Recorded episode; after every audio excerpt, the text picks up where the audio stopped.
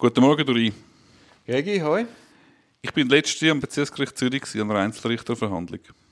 Dann ist das Gericht vorgestellt worden, ein altbekannter Vorsitzender der 10. Abteilung, Wengenstrasse 28, hat begrüßt zur Einzelgerichtsverhandlung, Einsprache gegen Strafbefehl gewesen, hat vorgestellt den Gerichtsschreiber und hat vorgestellt eine Verwaltungsassistentin. Verwaltungsassistentin. Dann hat er erklärt, sie haben einen massiven Mangel an Auditorinnen und Auditoren zu finden am BG Zürich. Okay. Ja. Seine Auditorin war dort gerade krank. Gewesen. Jetzt haben sie eine Verwaltungsassistentin dazugezogen, die hilft beim Protokoll schreiben. Und es ist also wirklich äh, es ist ein Problem. Und wir hören jetzt ja aus unserem Umfeld oder aus dem eigenen Bewerbungsprozess. Es ist nicht einfach, gute Leute zu finden. Und das ist also beim Gericht angekommen. Ich weiss noch im 5, glaube als ich mich beworben habe bei dem Gericht. Ich meine, das war eine grosse Operation. Gewesen. Kaum hast du das Diplom hast überall hingeschickt und das musst am ersten Tag parat sein. Bei dir ist es sicher ähnlich. Ja, ja, dann haben zum Teil... Das hat sich gewandelt. Das hat sich offensichtlich gewandelt. Das ist jetzt lustig, dass du das sagst, weil mich hat eine Anfrage erreicht von einem Jus-Student. Warte schnell. Der schreibt mir und als Frage im Podcast, ob wir nicht der Meinung sind, dass das Studium an der Universität in der Schweiz zu einfach sei. Also er staune einmal selber, wie er mit wenig Aufwand doch einmal sehr gute Noten erzielt. Also ist ein Student, der dir das geschrieben hat? Ja, genau. Und äh, es ist fatal, wenn mittelmäßig ausgebildete Juristen in die Arbeitswelt entlassen werden. Schließlich steht hinter fast jedem juristischen Fall ein Mensch mit einer Geschichte. Ich meine, wir sind, unser Studium ist relativ weit weg. Ja. Also gut, aber du musst jetzt schon mal gerade mal etwas einwenden. Das hast du Gut, nein, du bist am Elitegericht in Meilen gewesen, da kommen sowieso noch die absoluten Top-Nötler ran. Aber in Zürich habe ich, meinte ich schon die Erfahrung gemacht dass gutes juristisch Arbeiten hat wenig mit den Noten zu tun. Eben, also ich schaue in den Bewerbungen, schaue ich gar nicht auf die Noten. Mhm. Oder schaust du einmal auf die Noten? Doch, schaue schon, aber ich schaue absolut auf den gesamten Druck. Die Ja, Note ja. ist einer unter vielen Kriterien. Also es gibt ja schon Anwältskollegen von uns, wo, wo zum Beispiel sagen, unter 5 muss man sich gar nicht bewerben. ja, bei den Grosskanzleien sowieso. Ja, aber auch in unseren Strafrechtsgefilden. Okay. Aber ich, ich habe lieber den persönlichen Eindruck und was, was die Personen, die sich bewerben, sonst schon gemacht haben. Mhm. Ich kann nicht beurteilen, ob das Studium leichter geworden ist. Da sind wir sowieso viel zu weit weg. Also weißt, das ganze. Bologna-System mit dem Punktesammeln ist ja so weit weg von unserem Mhm. Studium. Also wir kommen ja gar nicht mehr draus. Und darum schaue ich auch nicht auf die Noten, weil ich das Notenblatt nicht mehr lesen kann, respektive nicht mehr einschätzen kann. Grundsätzlich habe ich nicht unbedingt das Gefühl, dass das Niveau gesunken ist. Das Einzige, was man kann festhalten wenn man das ganze Umfeld, was man vom Umfeld mitbekommt, die Rekrutierung ist überall schwieriger geworden. Bei den Strafverfolgungsbehörden, bei den Gerichten jetzt eben offenbar, bei den Grosskanzleien, aber auch bei den Kleinkanzleien. Die Studentinnen und Studenten oder die Abgängerinnen und die Abgänger können viel mehr auswählen als früher. Und die Vollbeschäftigung ist auch für das Rechtswesen ein Problem im Moment. Wir werden sehen. Wir werden sehen. Äh, was wir auch sehen heute ist der 147. Kommen wir zum Stachel im Fleisch von der Strafverfolgungsbehörde. Am Artikel 147. Also man muss doch grundsätzlich sagen, wo der Artikel eingeführt worden ist, ist es laut vernehmens Geschrei von Seiten der Strafverfolgungsbehörden ergangen. Ein nicht verhallendes Geschrei. Aber man muss ja eigentlich sagen, es hat sich relativ schnell eingespielt und es ist in der Praxis kein Problem. Aber das Geschrei lässt nicht nach und in jeder neuen StPO-Revision wird durch ein starkes Lobbying seitens der Staatsanwaltschaft versucht, den 147 zu kippen. Wir haben eigentlich zwei Gegengewichte gehabt bei der neuen StPO, bei der eidgenössischen, zwei Gegengewichte zu der Machtfülle von der Staatsanwaltschaft. Das ist der Anwalt von der ersten Stunde oder die Anwältin von der ersten Stunde und das umfassende Teilnahmerecht nach Eröffnung der Untersuchung. Jetzt wollen wir vielleicht schnell sagen, warum das Teilnahmerecht so wichtig ist. Da könnten wir epische Diskussionen machen. Ich höre dir sehr gerne zu. Also kurz gesagt ist ja entscheidend bei der Beweiserhebung, dass man eben von Anfang an dabei ist. Weil es findet viel zwischen den Zielen statt. Es findet allein, wie ich eine Frage stelle, allein mit welcher Erwartungshaltung. Und in der heutigen Protokollierung, wo ja angewiesen bist, was der Protokollführer abtippt, kann so viel passieren, wo zwischen geht. Und darum finde ich es entscheidend, dass man von Anfang an dabei ist und die Einvernahme selber kann hören und allenfalls im Protokoll kann sagen, sie, diesen Punkt muss ich noch drin haben und dies. Weil wenn sich die Person mal festgelegt hat, dann nützt nachher später das Konfrontationsrecht eben nicht mehr viel, weil die Person wird ja nicht sich selber widersprechen. Jetzt hast du zwei Aspekte gebracht, richtig. Es ist aber einfacher für einen Belastungszeuger oder Belastungszeugin, ein Seich zu erzählen, okay. wenn man nicht dabei ist. Genau. Und auch wenn sie es nicht gerne hören, die Behörden, es ist eine Kontrollfunktion, die ganz wichtig ist. Wir hören genug Geschichten von Situationen, von, sagen wir mal, nennen wir es mal zurückhaltend, irritierenden Situationen, wenn die Anwältin oder der Anwalt nicht dabei ist, wieder versucht wird, Druck auszuüben, wieder versucht wird, mit Trickchen zu spielen. Du hast völlig recht, aber ich möchte nicht einmal so weit gehen, sondern auch ungewollt. Wenn du mit einer Hypothese in eine Einvernahme gehst, dann spiegelst du das irgendwie. Und es gibt sehr viele Leute, die sich einem Druck nicht widersetzen können, die dann noch so gerne Liebkind sind und der Polizei nach dem Maul reden. Das erleben wir ja selber auch. Ich mag mich an mein Beichten in meiner Jugend erinnern. Da bist du ins Beichten in der Erwartung, dass du jetzt etwas zu beichten hast. Und ich auch, wenn ich nichts beichten kann, habe ich irgendetwas erzählt, weil die ganze Erwartungshaltung ist auf das ausgelegt mhm. Und ich, ich, ich möchte das wirklich vergleichen mit einer Einvernahme, wo das unter Umständen eben ähnlich ist. Ja, du musst mich nicht davon überzeugen, wie wichtig ein Teilnahmerecht von ganz zu Beginn des Vorverfahrens ist. Wenn wir einmal den 147er durchgehen? Nein, noch nicht. Nicht? Das erste Mal. es ist einfach festzuhalten, wie du gesagt hast, bei dieser StPO-Revision, die jetzt glaub, voraussichtlich am 1. Januar 2024 in Kraft tritt. Die ursprüngliche Motivation und die Hauptmotivation der Staatsanwaltschaften, die das, den Ballen den Böllen ins Rollen gebracht haben, wenn ich das verstanden habe, ist Ausmerzung oder die Aushöhlung vom 147 gewesen, jetzt soll durch 147a ergänzt werden, wo wirklich der Rückfall ins Mittelalter gewesen wäre. Das müssen wir jetzt mehr genauer ausführen. Festzuhalten bleibt einfach, die Räte haben dem eine Abfuhr erteilt, der 147er bleibt erhalten. Zum zweiten Mal, ja. Zum zweiten Mal sogar, ja. Und wird damit massiv gestärkt das ist nach meinem Verständnis. Also, man kommt nicht um den 147 herum. Wenn wir jetzt anfangen zu diskutieren, vermutlich über mehr als eine Podcast-Folge diskutieren, wo man auch sehen, du sagst, die Aufregung hat sich bald geleitet, weil es ist möglich mit dem Teilnahmerecht gewähren. So ein Aufwand ist es gar nicht.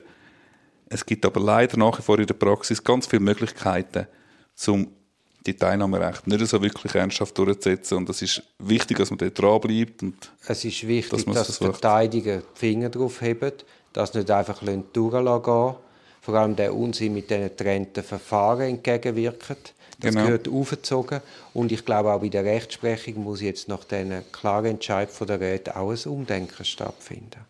Ja, wir kommen zur Rechtsprechung. Ich glaube, die ist gar nicht so krass, die ist gar nicht so äh, verteidigerunfreundlich, die Rechtsprechung. Nein, aber weißt du, dass man die getrennten Verfahren. Das, ja, das ist, das ist sein Aspekt. Aber das ist ja dort geht ja um die Teilnahmerecht bei der Mitbeschuldigung. Das ist ja die grosse Angst von der Strafverfolgungsbehörde, dass man dann seine Aussagen könnte anpassen an den Beschuldigten, der zuerst muss reden muss. Das ist gar nicht mein grosses Problem mit der Teilnahmerecht. Das ist gar nicht das, was mich wirklich stört, ob ich jetzt beim Mitbeschuldigten kann dabei sein oder nicht. Oft sagen sie ja nichts oder sie erzählen Quatsch oder sie haben vorher gewusst, dass es Verfahren gibt. Sie wissen schon, was der andere sagt. Sie sind beste Freunde oder kennen sich kaum etc. etc. Wichtig ist, dass man bei der Auskunftsperson und bei den Zeugen ja, von Anfang an dabei sein kann. Ganz klar. Äh, kommen wir doch mal den Artikel 147 so quer durch, durchgehen und uns vielleicht mal so überlegen, was wir dann im Einzelnen könnten vertiefen Wir können es versuchen. Vermutlich hängen wir grad, gehen wir gerade in die Detaildiskussion. Ich kann mich da nicht zurückgeben bei dem Artikel. also, der Absatz 1. Parteien haben das Recht, bei Beweiserhebungen durch die Staatsanwaltschaft und von der Gericht anwesend zu sein und den Personen, die einvernommen werden, Fragen zu stellen. Die Anwesenheit von der Verteidigung bei der polizeilichen Einvernahme richtet sich nach dem 159. Genau. Also, Absatz 1. Grundsätzlich vorbehaltsloses Teilnahmerecht. Wir haben nie im 147er die Möglichkeit von der Einschränkung. Die Rechtsprechung hat die Möglichkeit von der Einschränkung gebracht bei Einvernahmen von Mitbeschuldigten. Aber nur dort. Sonst haben wir grundsätzlich bei Be Beweiserhebungen durch Staatsanwaltschaft und durch Gericht ein vorbehaltsloses Teilnahmerecht. Magst du dich noch erinnern, bei der Einführung der neuen StPO 2011 hat ja der, der leitende Staatsanwalt von der STEA 4, heute STEA 1, Gewaltdelikt, sich ja vehement gegen die Teilnahmerechte ausgesprochen und hat Aufsätze geschrieben. Mhm. Und wir haben dann einmal gekontert. Zwei oder drei Folgen hat, hat so ein bisschen Ping-Pong stattgefunden. Magst du dich noch erinnern? Ja, natürlich. Ja. mhm. Mir hat dann einmal jemand von der Bundesanwaltschaft angerufen und hat mich hat gesagt, ja, er hat doch gelesen, ich habe so eine Ahnung von diesen Teilnahmerechten. Und hat mir so die Konstellation von seinem Fall geschildert und hat mich gefragt, ob ich einen Weg sehe ins Teilnahmerecht zum Gehen. Mhm. Legal Opinion. Eine Legal Opinion zur Umgehung von der StPO. Und du hast das Telefon aufgehängt? Nein, ich habe ihm den Rat gegeben. Teilnahmerecht gewähren. Ja. Also, Absatz 1, sicher wichtig ist, nur bei der Beweiserhebung der Staatsanwaltschaft und bei den Gerichten, nicht beim selbstständigen polizeilichen Ermittlungsverfahren. Anders ist es neben beim unselbstständigen polizeilichen Ermittlungsverfahren. Artikel 312, aber wir werden Artikel 312 schon da müssen besprechen weil da geht es um die Ermittlung der Untersuchung, die eigentlich verpönt ist etc., wo aber zumindest im Kanton Zürich gang und gäbe ist und man hat wirklich tatsächlich das Gefühl, sorry, ich fange mich jetzt gerade an aufregen, man hat das Gefühl, wir sind immer noch im Zeitalter von der zürcherischen StPO. Oh, ich, ja, ja, nein, das ist gut, aber äh, ganz ehrlich, wir müssen auch ein bisschen unsere Zunft in die Verantwortung nehmen, dass man einfach die Finger dort drauf hebt. Weißt, wenn das zu viele Verteidiger einmal durchgehen dann schleicht sich das auch so ein. Gut, wir gehen in der nächsten Folge im Detail darauf ein, wie sich es verhaltet, wenn Polizei nach eröffneter Untersuchung noch darf, ich nenne es immer heimliche Einvernahmen, das finde ich gar nicht lustig, aber so heißt es halt. Also nicht parteiöffentlich ist heimlich, wenn sie die heimlichen Einvernahmen durchführen und wenn nicht. Gut, dort haben wir ja auch mal einen OG-Entscheid provoziert, wo es eigentlich ganz klipp und klar gesagt hat, was zulässig Eben, ist. Und machen wir in der nächsten Folge. Also gut, gut, gut. Absatz 2. Wer sein Teilnahmerecht geltend macht, kann daraus keinen Anspruch auf Verschiebung von der Beweiserhebung ableiten. Da muss man sagen, da ist man sehr kulant. Das ist noch nie im Ansatz ein Problem gewesen. Richtig.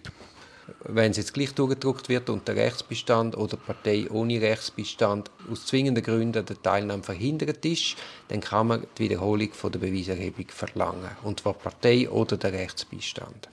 Und die Behörden ihrerseits können dann auf die Wiederholung verzichten, wenn mit unverhältnismäßigem Aufwand verbunden und der Anspruch auf rechtliches Gehör anders kann gewährt werden kann. Das ist immer nur dann der Fall, wenn man aus zwingenden Gründen an einer Teilnahme verhindert ist. Also wenn es hat müssen schnell gehen oder es hat müssen, also, oder wenn vielleicht gewisse Personen gar noch nicht bekannt sind, die als Partei in Frage kommen. Das ist nicht, wenn man sehenden Augen das Teilnahmerecht verletzt. Dann ist der Absatz 3 nicht anwendbar. Klar. Sondern dann kommt Absatz 4. Und wenn der Anwalt zu faul ist und nicht will gehen, dann findet es auch keine Anwendung. Findet es selbstverständlich auch keine Anwendung. Genau. Und nämlich Absatz 4 Beweis, wo dann jetzt Verletzung von dieser Bestimmung, die wir jetzt gerade besprochen haben, insbesondere vom Absatz 1 erhoben worden sind, dürfen nicht zulasten von der Partei verwertet werden, die nicht anwesend war. Und das ist, wenn wir uns 141 Absatz 1 oder 2 in Erinnerung haben, ein absolutes Beweisverwertungsverbot, wie es explizit genannt wird als Unverwertbarkeit. Jetzt äh, werden wir dort auch in einer der nächsten Folgen diskutieren, was das bedeutet für Folgebeweis, für Sekundärbeweis. Ob es eine Fernwirkung vom Beweisverwertungsverbot gibt oder nicht. Wenn also Strafverfolgungsbehörden sehenden Auges, zum Beispiel trotz Rüge oder trotz Abmahnung durch die Partei, eine heimliche Einvernahme macht oder nicht parteiöffentliche Einvernahme durchführt und dann sagt, hast du sicher auch schon gehört, ja, Herr Kollege, was regen Sie sich auf? Ähm, später immer konfrontieren und Sie kommen das Teilnahmerecht über und können Ihre Fragen stellen. Dass man eben, selbst wenn dann die parteiöffentliche Einvernahme stattfindet, dass die betroffene Auskunftsperson oder der betroffene Zeuge schon verbrannt ist. Und als letztes Thema, das ich im Rahmen von 147er unbedingt diskutieren will, wo im Moment übrigens die Wellen wirklich hochgehen, strafprozess.ch sind neue Entscheidungen rausgekommen, wie verhaltet sich mit dem Konfrontationsrecht? Wie muss man das rügen? Muss man es beantragen? Eine unterbliebene Konfrontation. Wie muss man es rügen? Wie muss man es beantragen? Was sind die Folgen, wenn man es vergisst zu beantragen? Etc.